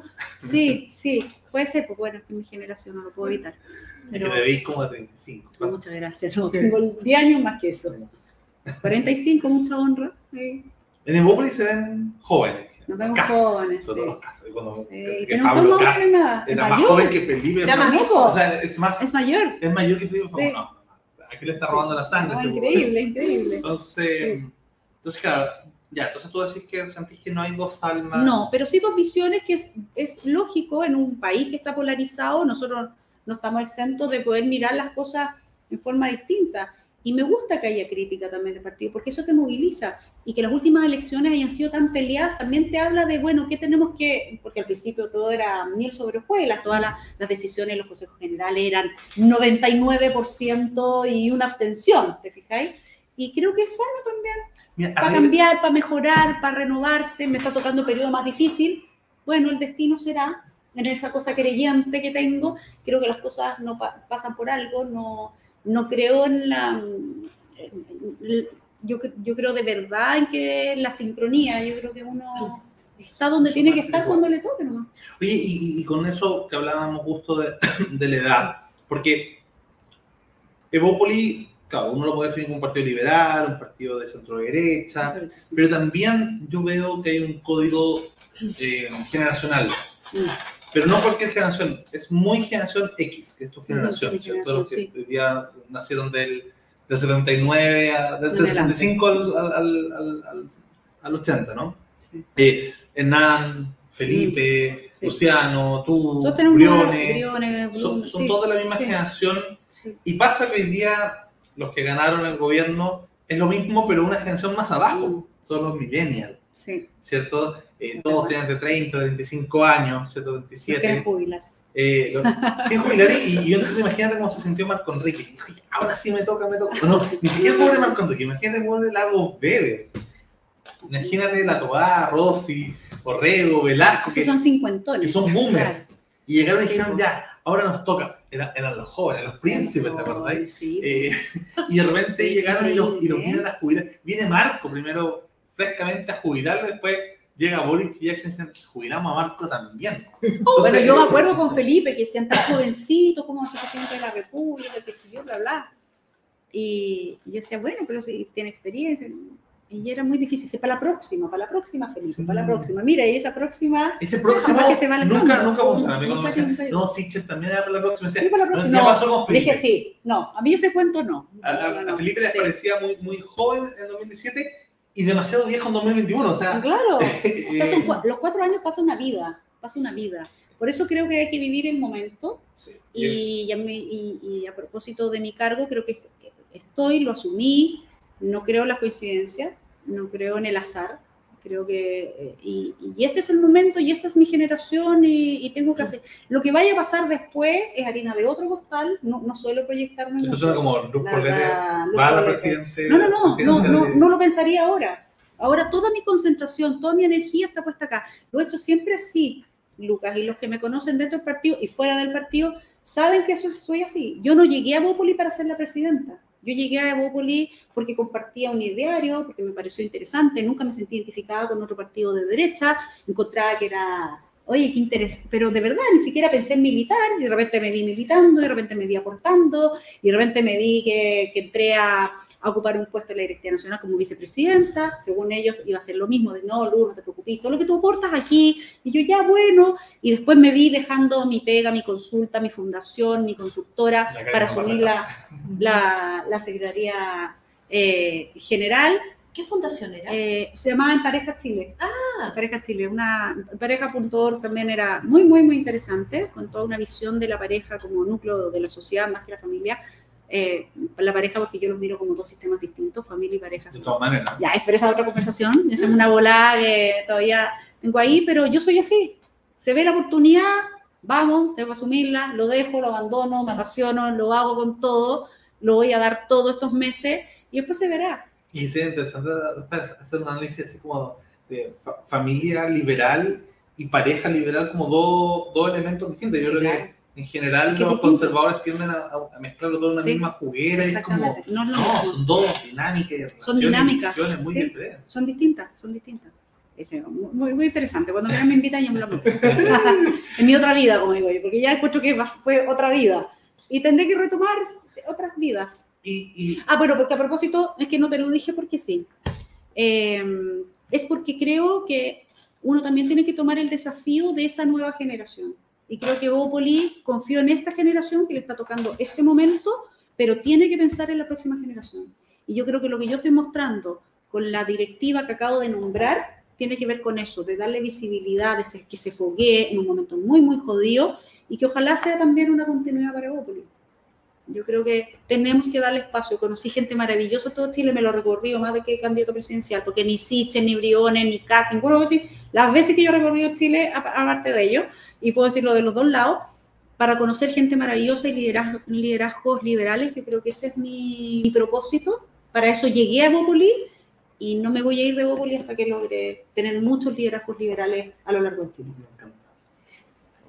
Voy Sí. No, era. eh, yo creo que estamos ya para empezar a cerrar el programa. Agradecer. Yo quiero agradecer Agradecer el a, a nuestra invitada. Yo creo que a todos los que nos están viendo. Eh, lamentamos no tener una persona que nos pudiera estar bien- leyendo los los, comentarios. los sí. comentarios, pero. Pero solo no depositó, así que estamos súper Sí, Es que bien. los martes, los jueves se llenan acá y los martes Ah. tenemos. Pues tú no podías ir el Madre jueves. sí, no, no, porque estoy yendo fuera. de hecho, mucho más que yo, pero no era el jueves, no era Luis. Ah, bueno, van a tener que invitar un jueves, pues, pero Feliz. va a tener que ser, porque voy a recorrer Chile y ya me voy. Sí, que- Yo quiero hacer una pregunta política. Eh, tú- llega esta. Pasamos este momento político y de alguna forma, yo siento que, no, no lo digo por ti, pero hay gente de tu partido, hay gente en RN, o ni siquiera en todo RN, parte de RN, Ujú. parte de la UDI. Ujú. Esto lo conversamos el otro día, bueno, con, con los últimos invitados, eh, que probablemente sintieron que el Partido Republicano, o sea, pasó de 0 a 15, Ujú. o de 1 a 15, ¿cierto? O sea, le- le- subieron rápido. Y, y yo entiendo que, que- que- que la primera intuición de un UDI, de una RN, incluso de algunos hombres, es como, oye, se nos está desbordando por este lado, Mm. por el lado derecho. Ujú. Hay, hay un hoyo y se está yendo, están dando el agua, está saliendo el agua. ¿cierto? Entonces tapémoslo. De hecho, muchos, muchos militantes se fueron también un poco buscando eso. Entonces, Se nos fueron por, por el lado liberal y se nos fueron por el lado derecho. sí. Era, decirlo, en buen chileno, un palito con caca, digamos. No sé ni por dónde agarrar, porque si tomás una decisión hacia Una un lado, sí. se nos iban a ir para allá, y si tomás esta otra decisión, por allá. ¿Quiénes se quedan? Los que tienen convicción. Y los que tienen saber una, una, una, misma idea con, con, con el proyecto de Bópoli, que yo creo, creo que es un Mm. lindo proyecto, un- eh, y tiene que ver con algo que, que quizás en, en, en, Libre, ¿cierto? Poco, poco, poco tenemos esa misma visión, tenemos otro énfasis. Por ejemplo, Mm. si hubiese mucho el triángulo, probablemente en vez de lo social, nosotros hubiésemos dicho lo moral, lo valórico. Mm. ¿cierto? Toda esta parte que yo sé que ustedes defienden mucho No, está, LGBT está- y está todo inte- eso, pero está integrado en lo social. Para nosotros está integrado en lo social. Ya, lo lo compone la diversidad. quizás o sea, si, si dijéramos cuál es la gran diferencia entre Libres y Bópoli, es que para nosotros lo social integra la diversidad y para, o sea, para ustedes la Lo- diversidad integra lo social, Claro. para nosotros lo social integra la diversidad. Claro. O sea, como que Énfasis sería... Son énfasis, Sí, figura y fondo. suena fácil, Figura porque lo económico y lo político probablemente Sí. muy, muy de acuerdo. Pero lo otro era como un énfasis, eh, Que te nosotros, más nosotros más marcha móvil, ustedes quizás más, no, no por ti, pero por Felipe, Mm. más un techo para Chile. sí, Claro. ¿cachai? Perfecto, sí. Chile son marcha Sí. móvil, es la única diferencia. Total, total. Eh, entonces, en ese sentido ya, yo entiendo que hay un grupo, nosotros también hemos tenido ese, misma, ese mismo grupo interno, y entiendo que lo tenga RN, lo tenga la UDI, que quiere decir, oye, ¿sabes que José Antonio Cáceres, hasta el PDG lo tiene? O sea, eh, José Antonio Cáceres llevó una, una parte de la torta grande, fue el que pasó segunda vuelta del sector, entonces hay que evitarlo. Y yo veo, no sé, al, al- al liderazgo de Chalper, sobre todo en RN, tratando de ser un mini cast, ¿cierto? Eh, no sé cómo lo ve la UDI, pero dentro de Bópoli veo quizás el liderazgo, bueno, en el lado de- del PDG, como te decía, para arriba, eh, em- es filofascista, o sea, yo lo digo así nomás, es un filofascista y, y hay parte de- de- del mundo de Apoya Cast que, que también es filofascista, entonces probablemente ahí ya esté ese tapón. Pero por el lado de Bópoli, yo veo que el espíritu es más liberal conservador o más de... Más clásico. Más- Liberal clásico. Claro, y de, Más de conservador. pero posiciona un poquito más, más, más dura un poquito en, en- en formas. ¿Mm? Pues, todo lo contrario a ti, como puro amor. Estoy pensando en Luciano. ¿Mm? Luciano es, es más rudo. O sea, mis amigos de derecha me dicen, no, me gusta Cruz Coque. Sí, más son los mismos que votarían Cast. Entonces son como esos que están, están un poquito ahí más como felices que dicen, no, dentro de Bópoli me gusta Cruz Coque. Que es como, lo dice así. Felipe le ha costado porque Felipe era el, me acuerdo, era el buenito. No sé si se acuerdan, en 2017, 2014, era, era el chico bueno, era el, era el mejor amigo del curso. Mm. Entonces, de alguna forma, eh, eso no le permite llegar a ese, a ese público que a Luciano quizás sí le, sí le permite llegar. Eh, el tema es cuando, cuando eso te, te come, te consume, te, te- te lleva a ser la única voz de. Eh, porque en RN hoy día no hay Marcela Sabat. ¿Cachai? En RN ya no está desborde tampoco. Que uno podría decir que, que es el lado más socialista, cristiano. Eh, entonces, ¿cómo veis tú como Tan una cambiante, liberal? tan- tan cambiante eso, porque y hoy día lo conversábamos, nosotros son- formamos parte de, de la red eh, liberal de América Latina, Sí, realidad. en realidad. Que yo estuve en- Eh, en México con ellos ah, y me ¿en serio? preguntaron, ah, de Chile, me- en alemán. Sí, fue alemán. ¿Qué piensas de Bópoli? No lo sé. Yo dije, son buenos, le dije. Ah, ya, muy bien, No, muy no, bien, lo estaba, estaba- estaba- fue- era antes de que yo militara, entonces a mí me invitaron a una charla a México. Entonces yo, a mí me preguntaron y yo, yo recomendé positivamente. Muy, muy bien, muy bien, Lucas. Eh, primero porque creo que los liderazgos tienen sus estilos, ¿no? Que no, pero que no transan tus convicciones ni tus principios.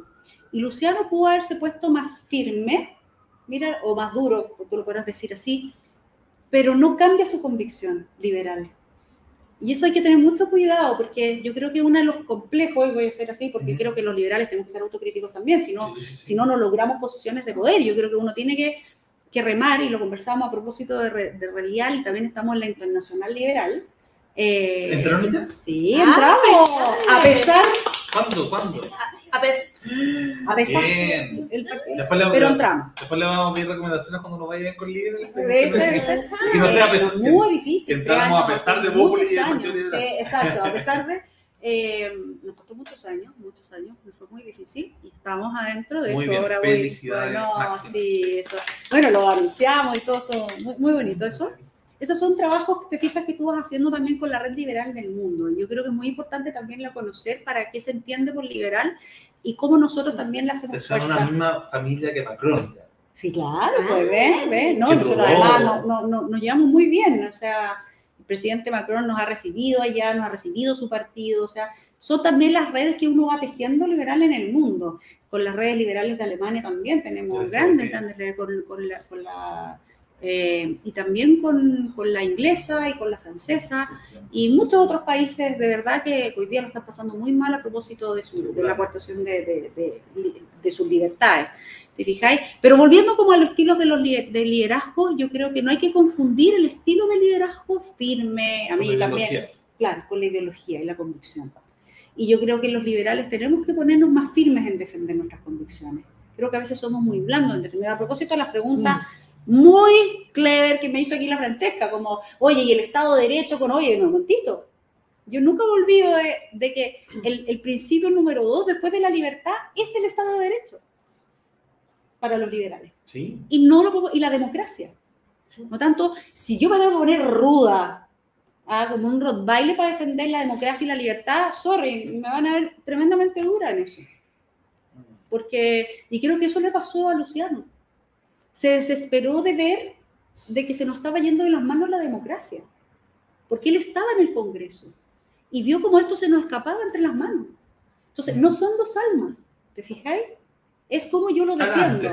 sí, sí, son como estilos y, y, y, a veces te toca ser un papá muy amoroso y a veces te toca ser firme. Yo soy lo más amorosa, como tú dices, y con mis hijos nunca les he tocado un pelo, todo, pero cuando me tengo que poner firme porque se me escapan, me pongo firme. Y soy la misma mamá que, que los quiere igual. Super mami me llaman los, los liberales alemanes. Ah, y acá ha estado esta conversación con la super mami liberal, Luz Poblete, presidenta de Opoli. Felicidades. Ay, muchas gracias. Liberal Espero estar a la altura. Y gracias también a Francesca y a Beatriz por estar con nosotros en esta conversación. Gracias, muchas gracias por la invitación. Que, Se me pasó volando. Sí, fue una tremenda conversación, así que eso los dejamos invitados a suscribirse a Liberty TV, a participar de nuestra campaña Not Apruebo, que tomamos decisiones y definiciones, vamos por el rechazo, eh, me imagino que ustedes. Nosotros el 4, eh, ya nos quedan poquitos días. Este sábado. Yo sé que van a elegir la prueba. Con... Este, este, no. ya, este sábado ya salimos del closet. La democracia interna. tiene que apruebo lo que sea. Venga lo que venga. No, es probable. No, solo 11 somos los niños Mateo del, del curso. En esa y no creo que vamos a apoyar en esa. Sí, así que vamos a estar probablemente de nuevo y como siempre, y, y, probablemente por los próximos 20, 30 años más, en las mismas batallas, en los mismos equipos, jugando en general para el mismo lado. Así que eso, muchas gracias Luz, muchas gracias a todos los que nos vieron, los que nos comentaron, que no nos pudimos poner ahora en pantalla, pero eh, eso y muchas gracias y más que invitada Luz también para lo que necesites, tanto a Libres como Liberty, no te apruebo. Oye, muchas gracias por la invitación, se me pasó volando, la conversación estuvo increíble y ustedes saben, siempre disponible para que me vuelvan a invitar. Qué bien, Uf, muchas gracias. Y ahí, y entonces...